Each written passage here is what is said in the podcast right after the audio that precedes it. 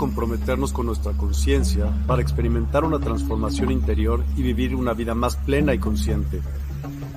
El compromiso con la conciencia comienza viviendo en el presente. Deja de lado las preocupaciones del pasado y las ansiedades del futuro. Enfócate en el aquí y ahora y descubre la belleza y la conexión en cada momento. El desarrollo personal y espiritual es esencial en este camino.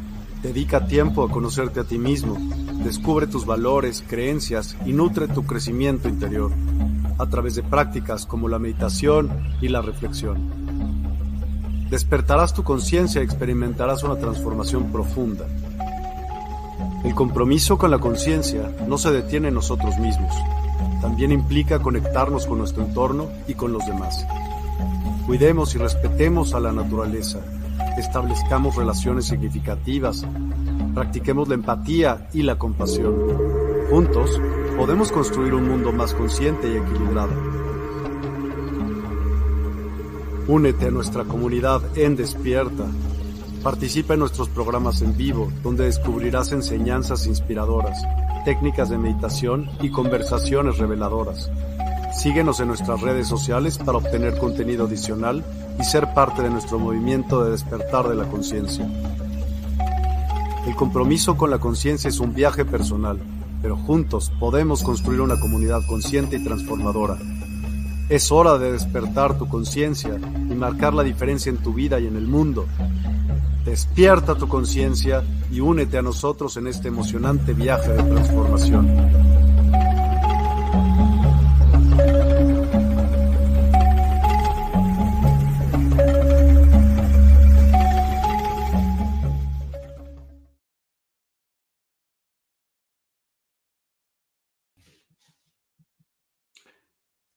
Muy buenas a todos. Feliz tarde, feliz día, feliz noche, allá donde cada uno de vosotros os encontréis. Estoy muy contento de estar nuevamente con todos vosotros, un nuevo jueves. Hoy, pues bueno, a la misma hora para todos, excepto para las personas de España que hemos tenido cambio horario y por lo tanto, bueno, pues comenzamos a las 21 horas en lugar de a las 22 para España. Bueno, gracias a todos por acompañarme una nueva semana más con nuevos temas de, de ayuda para el despertar de conciencia. Y bueno, estoy muy feliz de estar acompañando a todos vosotros una semana más aquí, de nuevo, hoy emitiendo tanto desde mi perfil de Facebook e Instagram, donde aparezco como Sergio Amado Oficial, y también desde mi canal de YouTube, donde figuro como Sergio Amado. Finalmente, desde el eh, canal de YouTube de Universidad del Despertar. Así que por cualquiera de esas vías, pues podéis encontrarme. Muy buenas, Leticia, muy buenas, Sandra. Bueno, pues sí, Leticia, tu respuesta. Efectivamente, estoy emitiendo también desde el perfil de YouTube, tanto de Universidad Despertar como el mío, desde Sergio Amado. Muy buenas, Amor Sandoval, Tere, Elizabeth. Bueno, buenas a, todos. En YouTube, en teoría, debo de estar. Igual hay un poquito de, de retraso pero estoy emitiendo desde YouTube, al menos así me lo, indica la aplicación. En teoría debería estar eh, apareciendo. Ya lo puedo ver. Gracias, Leticia. Muy buenas, Sandra, Leticia, Elisa. Gracias, gracias a todos. Bueno, pues hoy vengo con, nuevo, con un nuevo tema basado en, los, eh, bueno, en el tema de la Tierra, la cosmovisión andina y sus siete principios vitales. Bueno, esta cultura andina realmente pues toda la información se ha ido pasando de forma oral, generación tras generación. Ellos también tienen sus principios, como anuncio en el título de este espacio, sus principios vitales que de algún modo os van a resonar bastante cuando lleguemos a, esa parte, en el estadio final de, este, esta conferencia, donde podréis ver, bueno, pues algunas de las, eh, bueno, pues leyes eh, universales que también el pueblo inca emplea para la evolución, para el mayor bien de, la humanidad, bueno, en este caso, de, los pueblos andinos. Muy buenas, Merche. Bueno, pues la, la cosmovisión es un conjunto de opiniones y creencias que conforman el concepto general del mundo, el concepto que tiene una persona, época o cultura, a partir de la cual interpreta su propia naturaleza y todo lo existente, es decir, refleja la cosmovisión, el sentir y el pensar de un pueblo.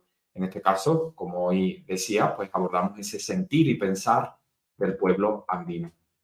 Y estos pueblos andinos han vivido en estrecha relación con la naturaleza. De ello, de hecho, perdón, bueno, a vosotros seguro que os resonará mucho pues los rituales, las ofrendas, los pagos a la tierra, estos que a veces no podemos ver en vídeos de YouTube, en imágenes, pues este pueblo inca realmente pues eh, tiene muchas ofrendas, muchos pagos a la tierra, porque se considera la tierra, como así lo es, ¿no? De hecho, como un ente vivo y a medida que nosotros pues hacemos las peticiones a la tierra, como somos parte de ella también, siempre lógicamente pues con mucho amor, de, eh, dedicación, empatía hacia ella, hacia su sentir, pues esta nos va a proveer pues dándonos, eh, bueno, pues todo lo que nos merecemos, ¿no? Porque la naturaleza en sí es abundante y nosotros también lo, lo somos por derecho divino.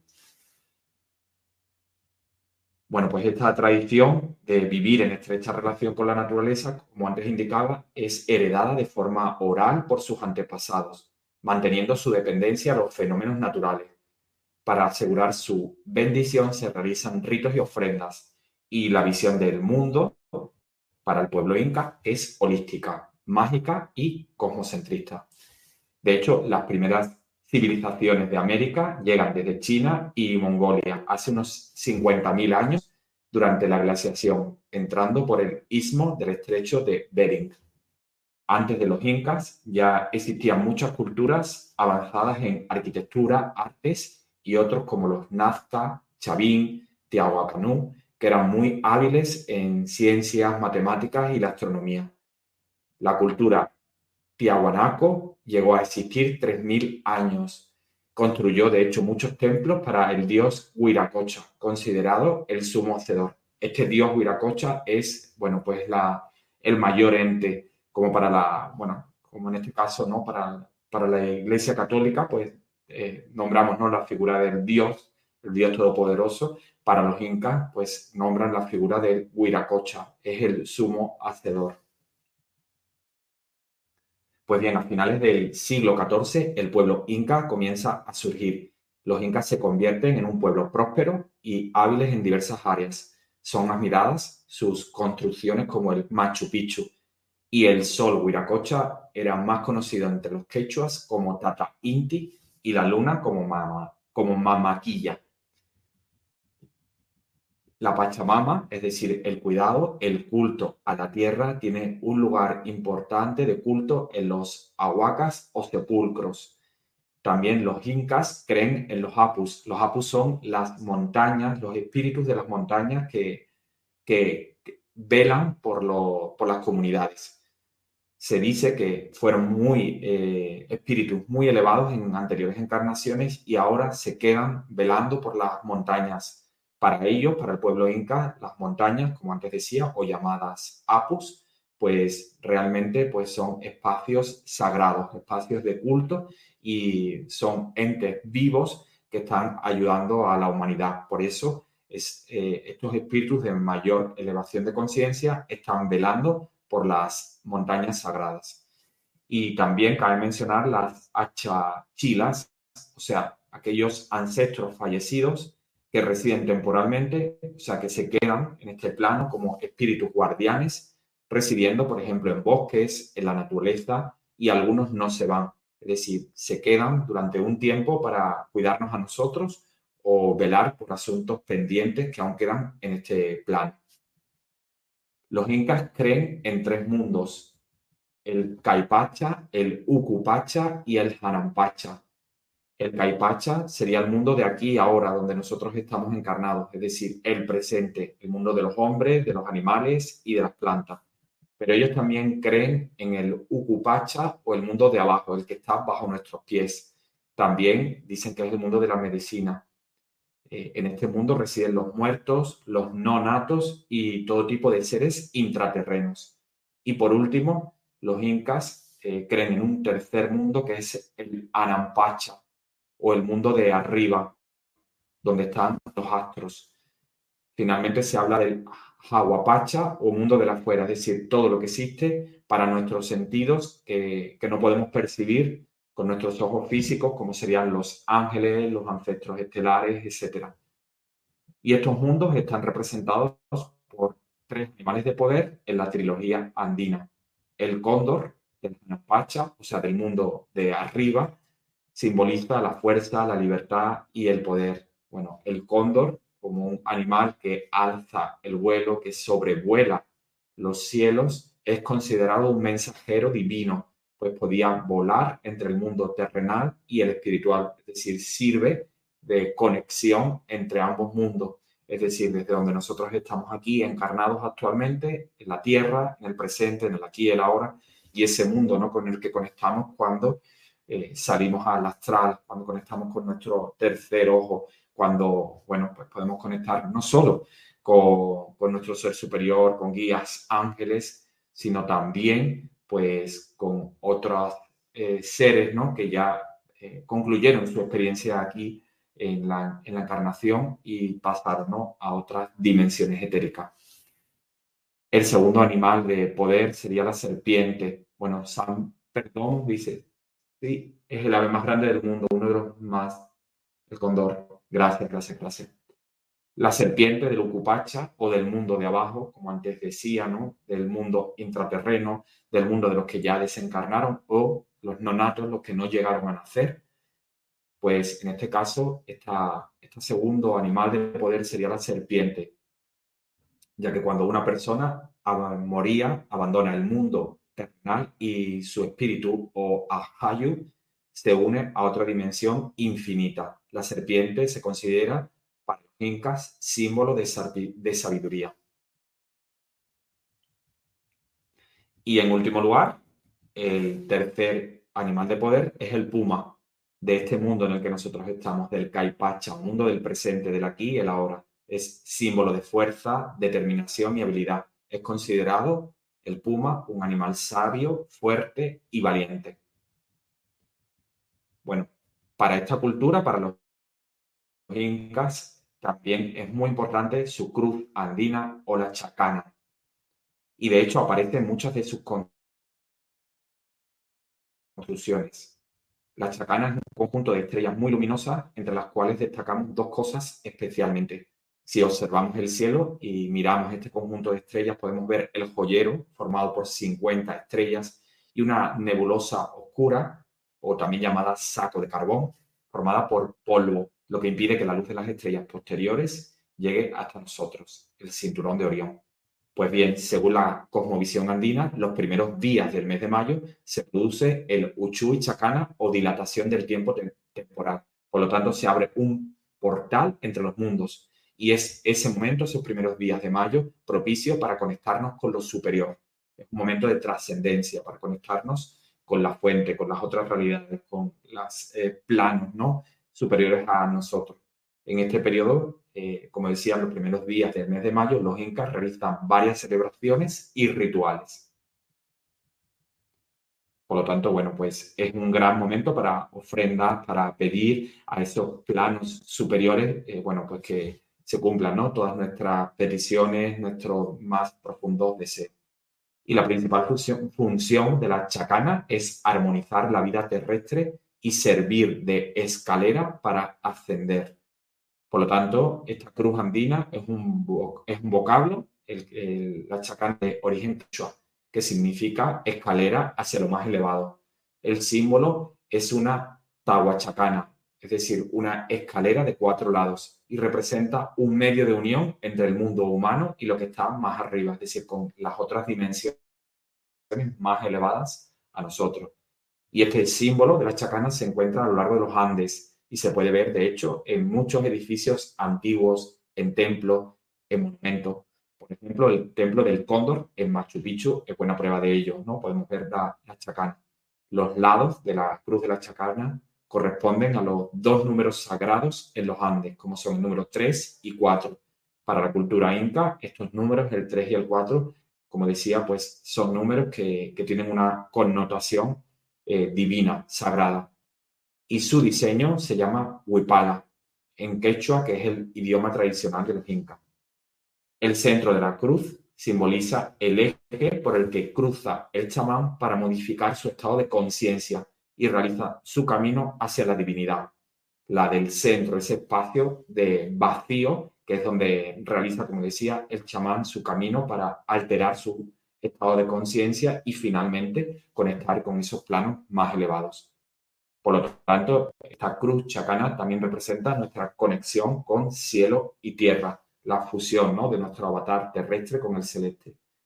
Y los cuatro brazos principales de la chacana que podemos observar, si tomamos una imagen, para los que no sepan cómo ubicarla, pues tomamos una imagen de la chacana con cada kilo por internet, representan las cuatro direcciones en una brújula. También simboliza los cuatro elementos, tierra, agua, aire y fuego. Por esa razón también este número cuatro, como decía, es sagrado para ello pero además también simboliza las cuatro estaciones que tiene el año. La chacana representa la Cruz del Sur o Cruz. Es una de las constelaciones más características del cielo austral.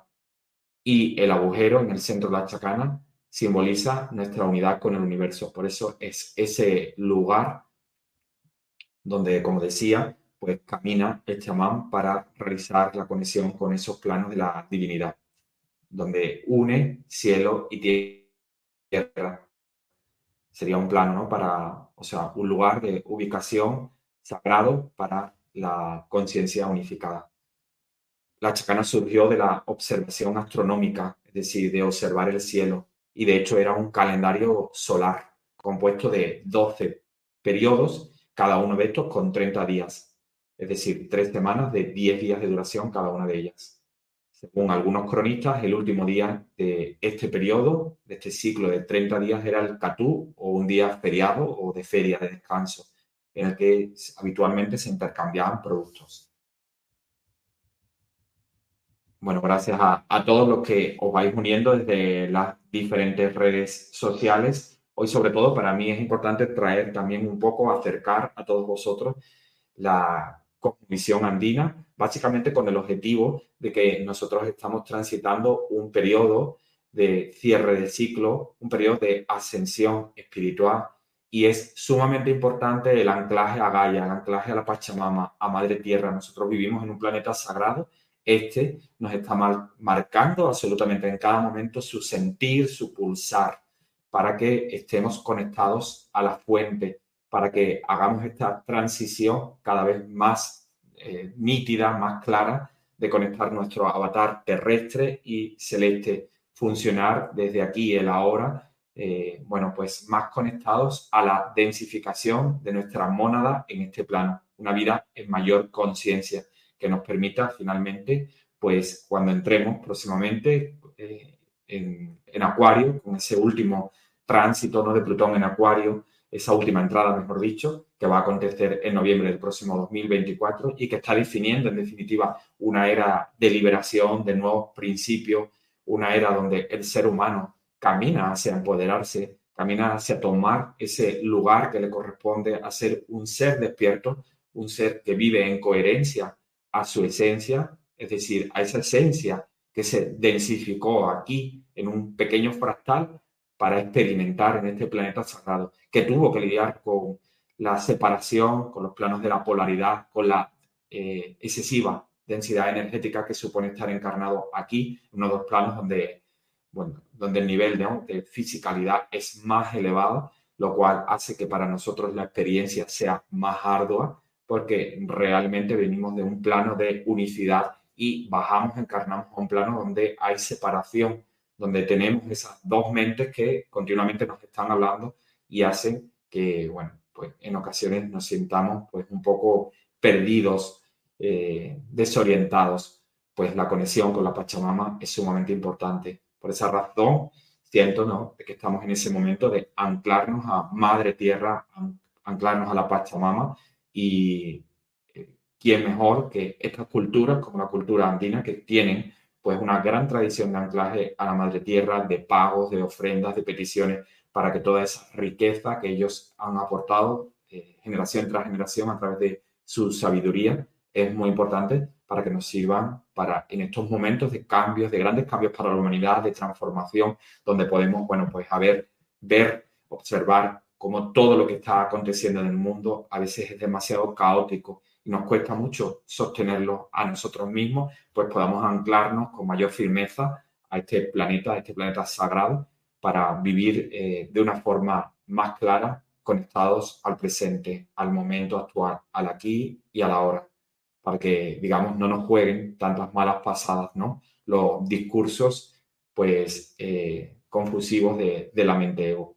Y de hecho, bueno, pues todo el movimiento astrológico nos está llevando a eso. Afortunadamente, este 4 de noviembre, o sea, dentro de dos días, pues Saturno ya se pone también directo en Pisces y va a permitirnos materializar también nuestra parte del subconsciente. Es decir, que aquello que, que aparece, que, que resuena en nuestro corazón, cada vez le vamos a ver más coherencia para que se densifique, para que se materialice en este plano. Es decir, nos vamos a dar cuenta cada vez más que cuando tengo una intuición, que cuando siento algo a un nivel muy potente en mi corazón, es eso lo que tengo que, que hacer. Es decir, nos va a ayudar también este tránsito de Saturno directo en Pisces a vivir más conectados al momento presente, a que nuestra luz esté más conectada ahora a nuestro avatar terrestre. Por lo tanto, estamos en un momento grande, en un momento importante para la evolución que tenemos que saber bien aprovechar y una de las herramientas fundamentales pues es eh, estar conectados a la naturaleza, a nuestro planeta sagrado, hacer las peticiones, establecer este contacto, este vínculo con Madre Tierra que nos puede ayudar para, bueno, pues para vivir más despiertos, conscientes y libres, sobre todo para estar preparados para lo que llega ¿no? con este próximo tránsito de Plutón definitivamente en Acuario que se instalará el próximo noviembre de 2024 y en el cual pues eh, señala una nueva era. Hemos estado viviendo en la, durante varios años en el tránsito de, de Plutón en terreno capricorniano y ha sido pues un periodo donde hemos comprobado, hemos visto por nosotros mismos cómo ha habido un caos a nivel político, a nivel social, es decir, todas esas estructuras ya quedaban obsoletas, todo lo, bueno, lo que de algún modo nos regía, nos mandaba, nos gobernaba el mundo, pues hemos visto y además lo, estamos viendo ¿no? a nivel internacional en todos los planetas, eh, perdón, en todos los países, cómo realmente se cae esa estructura, ya es insostenible. Ahora estamos en la era de, Acuario, la era de, de, la liberación, en la era también de la rebelión, donde cada uno de nosotros tiene que hacer ese trabajo interno de recuperar nuestro poder perdido, realmente ese poder que, bueno, seguimos, pero ahora eh, somos más conscientes de que nos pertenece y somos únicamente nosotros los que con nuestro trabajo interior lo vamos a poder recuperar, tomar de nuevo y permitir que esa nueva era pues permita deshacer todos estos poderes fácticos que han abusado, nos han limitado, bloqueado, restringido y bueno, impedido, ¿no? En definitiva, que podamos sacar nuestra propia luz. Así que estamos en un gran momento y tenemos que saber aprovecharlo todos bueno, con, la mayor claridad posible. Pues los meses del año Inca fueron Raimi o diciembre, donde se celebra la gran Pascua del Sol, la ceremonia del Huarachicuy, Camay, que es el mes de enero, donde se realizan penitencias y también es un periodo de ayuno para los incas, Atumpucuy o el mes de febrero, que es el mes de las flores, en el cual se realizan los sacrificios y ofrendas con enormes cantidades de oro y de plata. Papapucuy, que es el mes de marzo, es el mes de la lluvia, cuando se sacrificaban animales. Arihuaquís, abril, la maduración del maíz y la papa, que son los principales alimentos del pueblo inca. Atunkuski, el mes de mayo, el mes de la, de la cosecha, y donde, como antes comenté, pues también en los primeros días de mayo pues se aprovecha ¿no? para hacer esos rituales, un gran momento para hacer estos rituales de, de ofrenda a la Pachamama. Se abre un portal con las otras dimensiones, un gran momento para que nosotros podamos pues, hacer nuestras peticiones a, a las dimensiones más elevadas. Así que importante reservarse esas fechas en el calendario de los primeros días del mes de mayo. Aukaikuski, junio, la fiesta en honor al dios sol, Itinraimi, que coincide con el solsticio de invierno. Chawawarkis, el mes de julio, en el que se llevaba a cabo la repartición de las tierras y la preparación para la siembra. Yapakis, agosto, que es el mes de la siembra, Koyaraimi, septiembre, que es la fiesta en honor a la Koya, la reina, y es el mes para expulsar a los malos espíritus y las enfermedades. Umaraimi, octubre, es la época para realizar las invocaciones a las lluvias, para que nos nutran ¿no? con esa abundancia a la tierra que necesita ¿no? de este líquido elemento. Y Ayamarca, noviembre, que es tiempo de rendir culto a los muertos, que es el periodo justamente en el que nos encontramos en este momento. Bueno, pues ahora voy a abordar esos principios vitales de la cosmovisión andina, de algún modo esas leyes universales que para ellos, bueno, pues tenían un sentido y que han ido transmitiendo de generación en generación para la evolución del ser encarnado en este plano. Son siete principios vitales que trae la cosmovisión andina. Carlos Sánchez dice así es la chacana es un símbolo que se encuentra a lo largo del antiguo Tisuyo significa los cuatro suyos, las cuatro direcciones, los cuatro elementos, las cuatro estaciones. Muchas gracias, Carlos. Hola, muy buenas, Zin, Seret, bueno, gracias a, a todos. José, Orlando, muy buenas, Erika, Francisca, Isabel, muy buenas, desde Chile, Jocelyn, Amparo, Blanca, Elizabeth, bueno, gracias, gracias a todos. Bueno, efectivamente, eh, San Perdón dice, creo que hoy es el Día de los Muertos en Venezuela. Bueno, sí, realmente estamos ¿no? en, en ese periodo y es súper hermoso y justo, pues una persona me envió un vídeo, ¿no? Pues de las ofrendas de, que se realizan, ¿no? En, los sepulcros, en los cementerios, ¿no? Donde todos lo cubren, ¿no? Con flores, se reúnen así, ¿no? Con sus seres queridos que ya desencarnaron y, bueno, lo tratan, ¿no? De, de recordar, de acompañar en un ambiente, bueno, de alegría, de festividad. Es realmente hermoso. O sea, agradezco muchísimo a la persona que me lo ha hecho llegar porque es absolutamente hermoso, ¿no? Todo, todo lo que se transmite para que todos nuestros ancestros también sepan del amor que hay, porque realmente ellos no murieron, ellos están en otro plano y de hecho ellos están conectando con nosotros de, de forma habitual, están interaccionando. Entonces, bueno, pues que tengan ¿no? ese bello momento para ser recordados. Bueno, no, a veces no necesitamos eso porque los podemos recordar durante todo el año, ¿no? Y es igual de importante pero bueno, dedicarle este espacio a ellos me parece absolutamente algo realmente hermoso. Bueno, pues comenzamos con estos principios, con estos siete principios vitales de la cosmovisión andina. El primero de ellos es que todo tiene vida, para ellos todo tiene quilla, es decir, todo vibra, todo se mueve y todo esto está confirmado hoy en día por la física cuántica.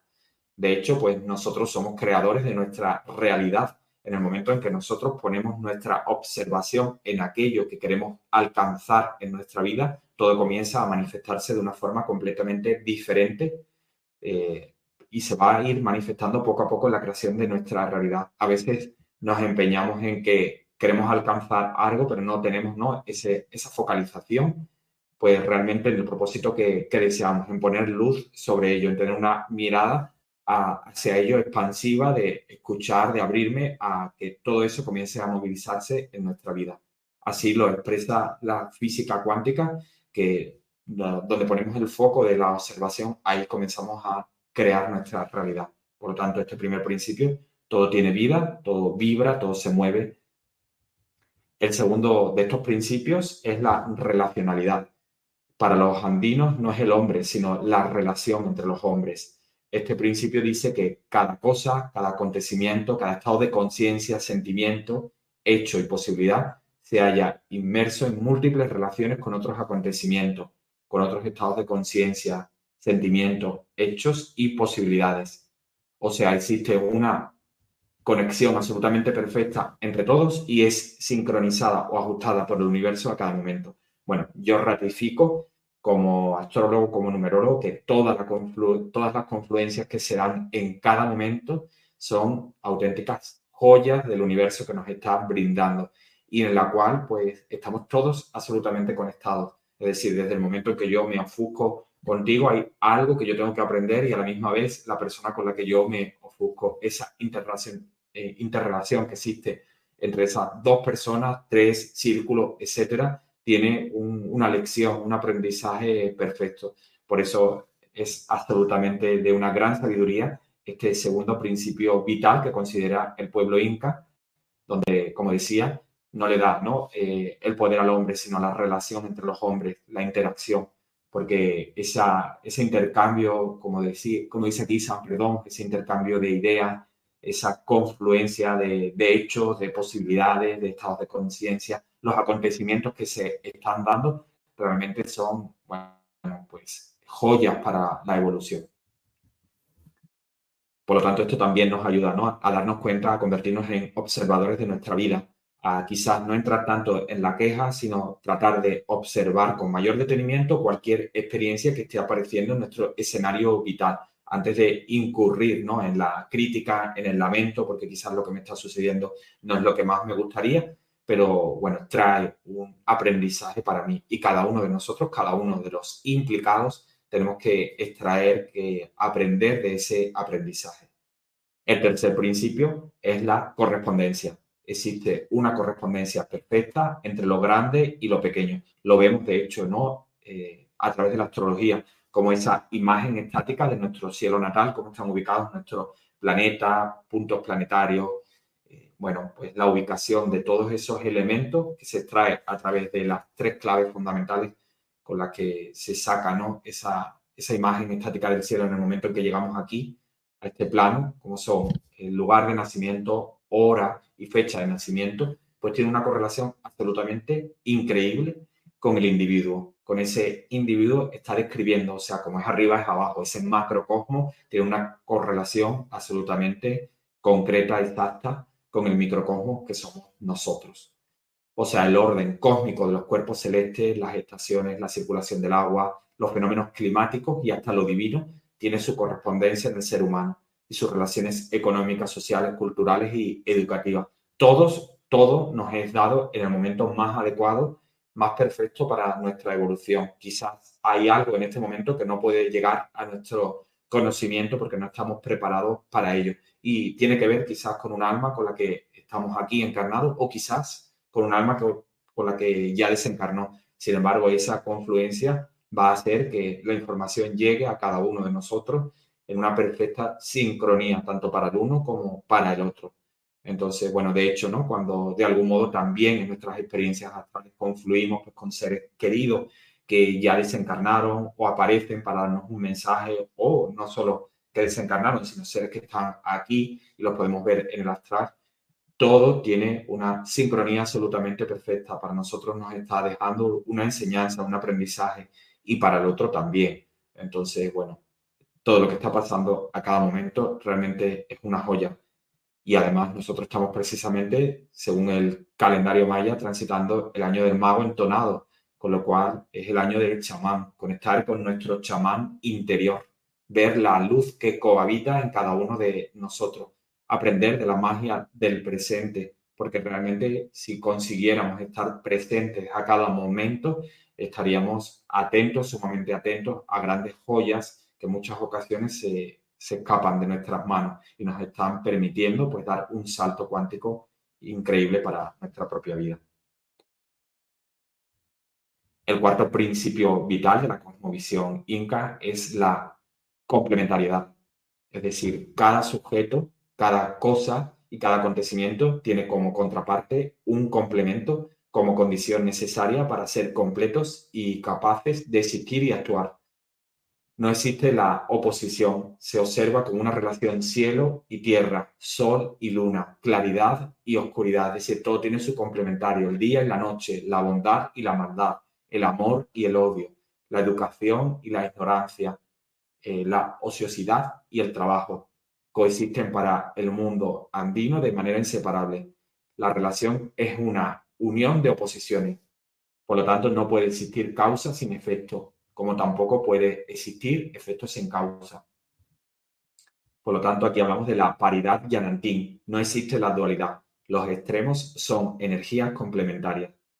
Esto se verá reflejado cuando hablamos de que el frío tiene algo de calor y el calor algo de frío. Es decir, incluso en la misma temperatura, pues todos no podemos percibir en un determinado momento como quizás para que, eh, que podemos tener un poco de frío aún haciendo calor y otros pueden tener algo de calor haciendo frío. Es decir, todos nos estamos complementando, estamos ocupando un lugar en el cual el otro está jugando un papel fundamental, porque lo que yo estoy integrando no, no es casual de que tenga pues eh, a esa alma eh, pues cerca mía, me está permitiendo aprender de ella, nutrirme de, de esa experiencia.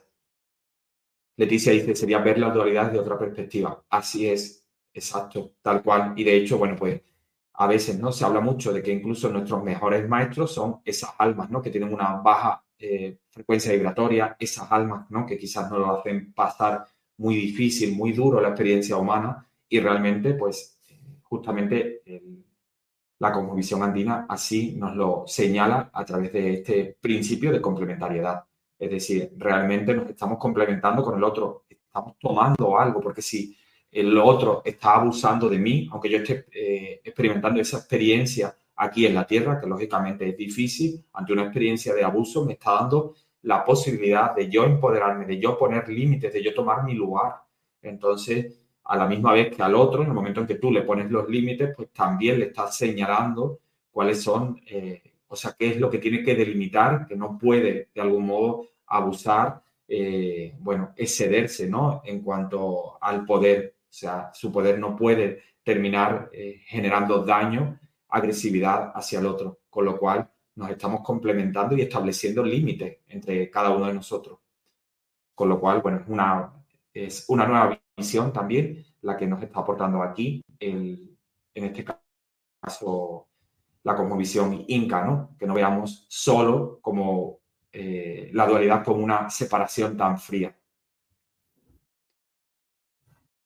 El quinto eh, principio, según la cosmovisión inca, es la reciprocidad. A cada acto le corresponde como contribución complementaria un acto recíproco, que para ellos se llama en quechua aini. Este principio no solo rige para el tema de las interrelaciones humanas, sino en cada tipo de interacción.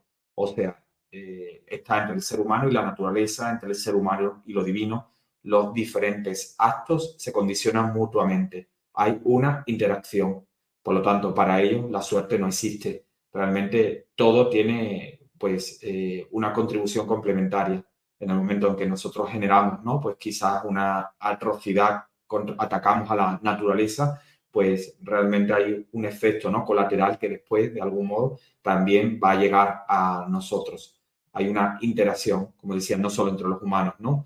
sino entre las situaciones, la naturaleza, entre lo divino, por lo tanto, nosotros somos eh, creadores de nuestra realidad y cada acto que estamos haciendo lo estamos haciendo realmente de forma libre. Leticia dice, ¿sería acción-reacción? Exactamente. De hecho, bueno, pues esto también es muy importante y justamente nos ayuda mucho a entender eh, cuando hablamos de abundancia, el dar y el recibir. Quizás nosotros si estamos buscando el tema de, de la abundancia económica, en muchas ocasiones, pues es como que quiero, ¿no? De algún modo, pues ofrecer mi producto, ofrecer mi servicio, eh, ofrecer mis dones, mis talentos, pero me centro en que quiero recibir. Sin embargo, no estoy poniendo energía en el dar.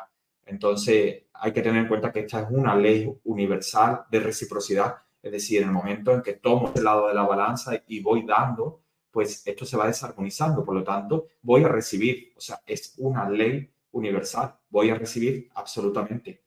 Por lo tanto, en el momento en que nosotros queremos que la abundancia llegue a nuestra vida, tenemos que dar desde nuestro corazón, es decir, de forma desinteresada, entregarme. Por eso se habla tanto ¿no? del servicio, la labor de servicio, que no tiene por qué ser siempre eh, un servicio espiritual, puede ser servicio en muchas áreas, es de entrega, de apertura de tu corazón. En el momento en que tú te abres, das lo mejor de ti mismo, desde tu corazón, todo lo, más, todo lo demás va a llegar por añadidura.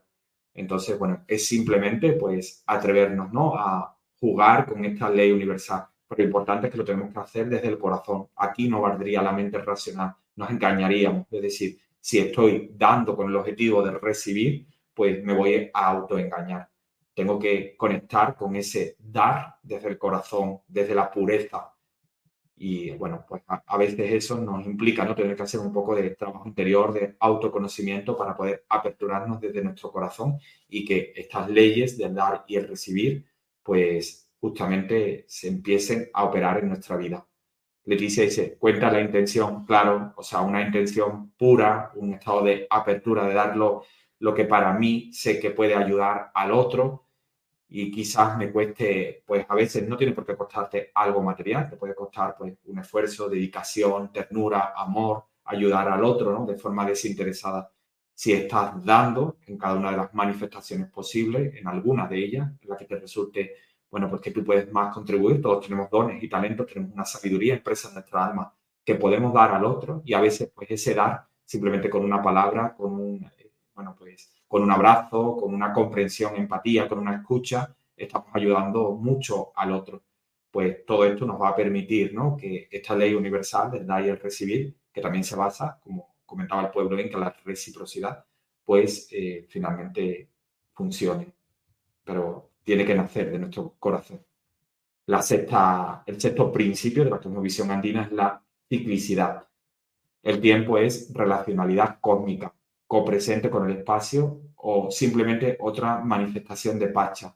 Las categorías temporales más importantes son el antes, Oñaupac y el después, Okepa. El tiempo tiene un orden cualitativo, según la densidad, el peso y la importancia de un acontecimiento. No es eh, cuantitativo, sino cualitativo. Cada tiempo tiene su propósito específico. Existe un tiempo para la siembra, otro tiempo para la cosecha.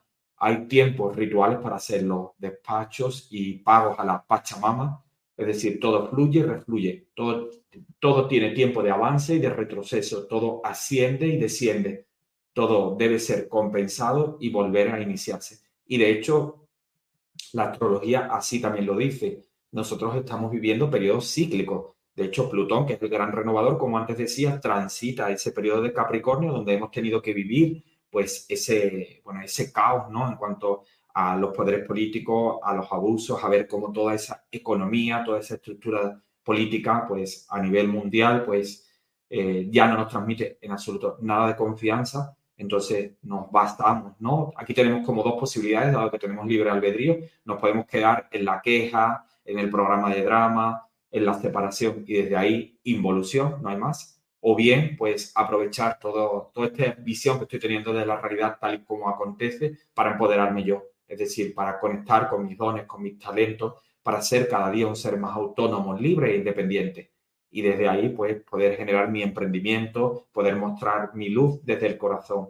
Evidentemente todo eso va a tener su recompensa. El universo eh, está protegiéndonos a cada momento y sabe si estamos yendo hacia el camino de la expansión y nos va a bendecir ¿no? con, esa, con esa dirección adecuada. Todo es cíclico. De hecho, cada vez que nosotros estamos cumpliendo años, estamos celebrando nuestro renacimiento. Se nos da una nueva oportunidad de crecer en ese nuevo año. Y así lo celebramos, ¿no? Cada vez que cumplimos años, ¿no? Es una celebración, es una bendición de nuestra llegada aquí a la tierra. Tenemos una oportunidad más de, bueno, pues de poder realizar nuestra misión. Según la numerología, según la astrología, según el sincronario maya, todo responde a ciclos. Y este principio séptimo, el último, es la generación Tincuy.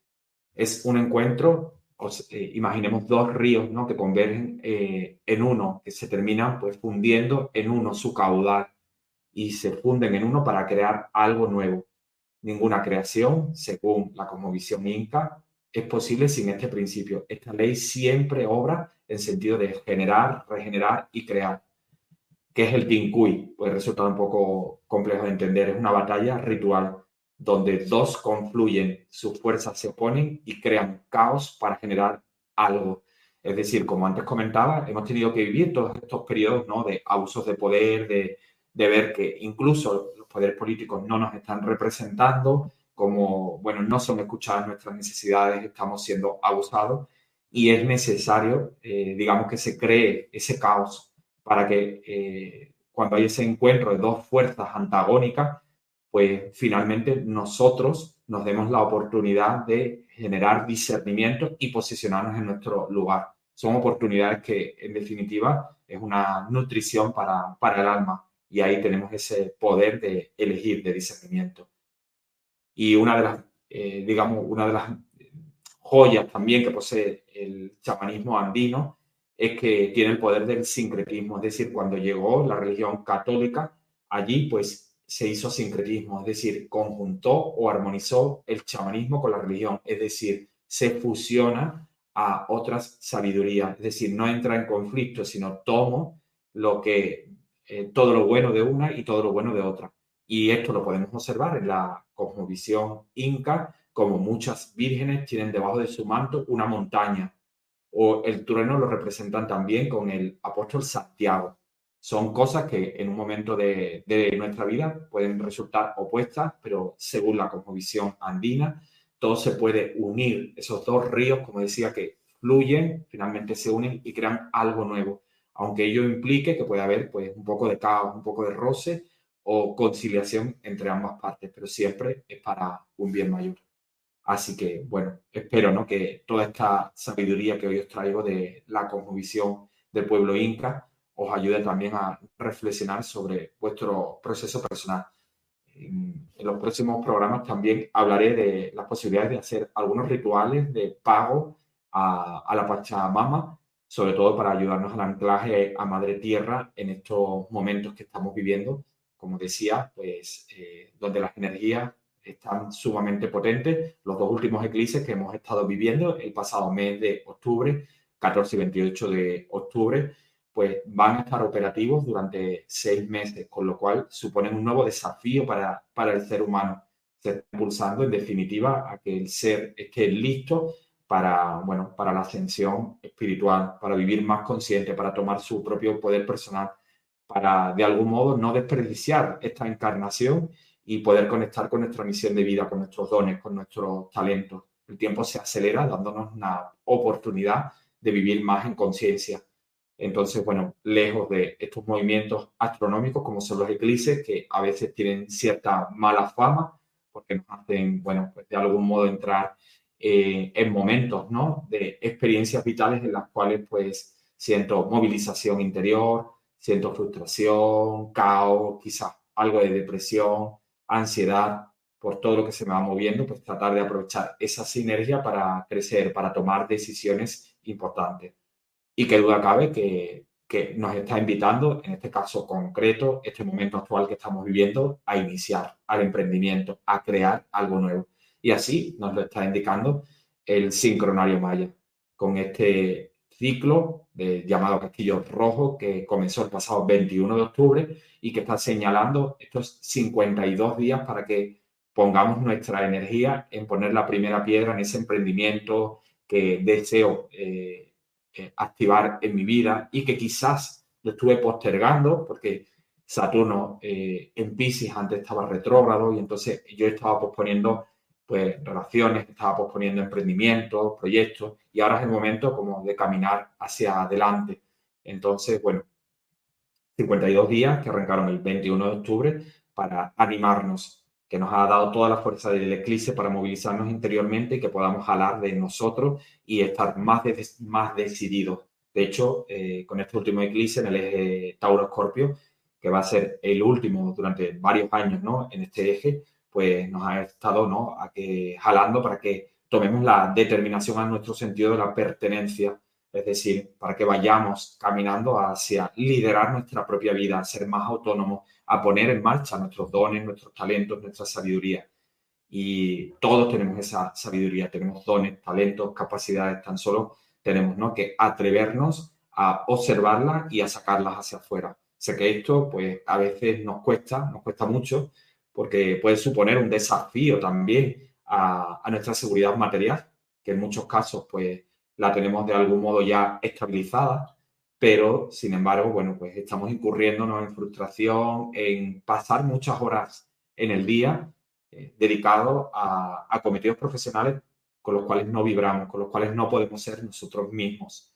Así que, bueno, pues gran momento este castillo rojo, estos 52 días, para impulsarnos, para crear algo nuevo, para desarrollar nuestra creatividad, para lanzarnos, bueno, iniciar, en definitiva.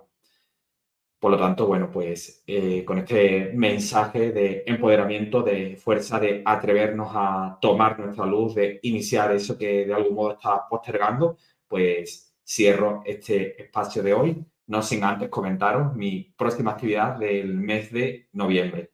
Este mes de noviembre voy a estar impartiendo el curso de sanación arturiana y símbolos arturianos nivel 1.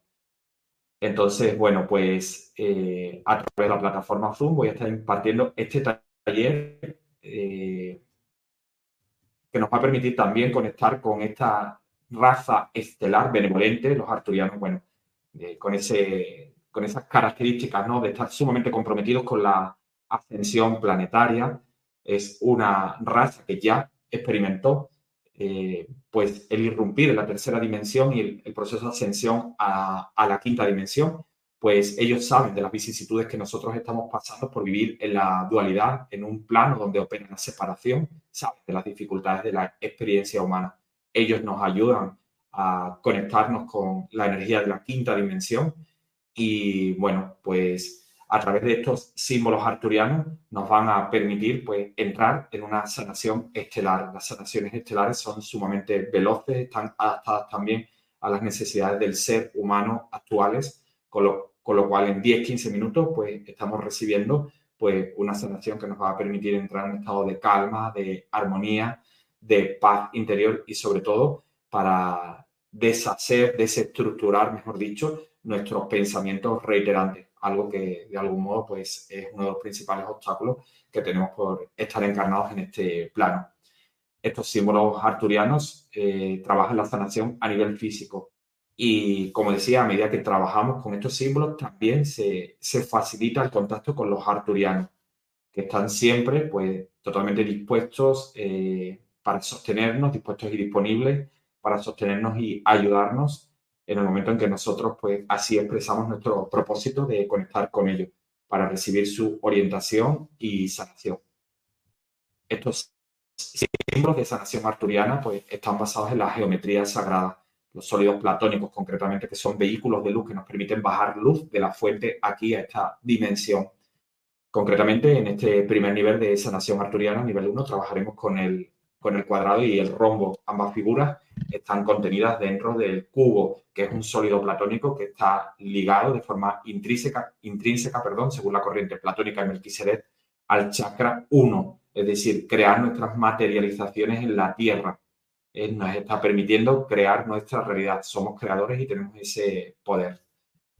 Por lo tanto, pues eh, este curso será impartido el 25 de noviembre a las 14 horas de España, 10 de Argentina 7 AM de México a través de la plataforma Zoom, con una duración de tres horas. Entregaré el manual, diploma y, por supuesto, la grabación del curso. Aquellas personas que les resuene simplemente pueden acudir a mi perfil de Instagram, donde aparezco como Sergio Amado Oficial, y en el link azul de la biografía, si pinchan, hay un acceso directo a, a la información de este curso. De este curso perdón. También pueden conectar conmigo por email en info.sergioamado.com o si entran en mi web, www.sergioamado.com, pues hay un botón para acceder a WhatsApp. Así que por cualquiera de, estas vías, pues mi compañera Lucía, en la medida de lo posible, estará atendiendo. Así que bueno, pues me despido con mucho cariño de todos ustedes y deseo de corazón que toda la, eh, toda esta sabiduría de la cosmovisión andina para el anclaje a Madre Tierra, para las ofrendas que que haré mayor hincapié en los próximos programas para las, las ofrendas, el pago a la Pachamama, pues os puedan ser útiles en estos momentos que estamos transitando, donde las energías están altamente densas y a veces nos cuesta, ¿no? Nos cuesta sostenernos. Y de hecho estamos viviendo, ¿no? Mucha sintomatología de la ascensión espiritual. Así que a todos que tengáis un muy lindo fin de semana y siempre a vuestra disposición y servicio. Namaste. Gracias a todos. Chao, chao.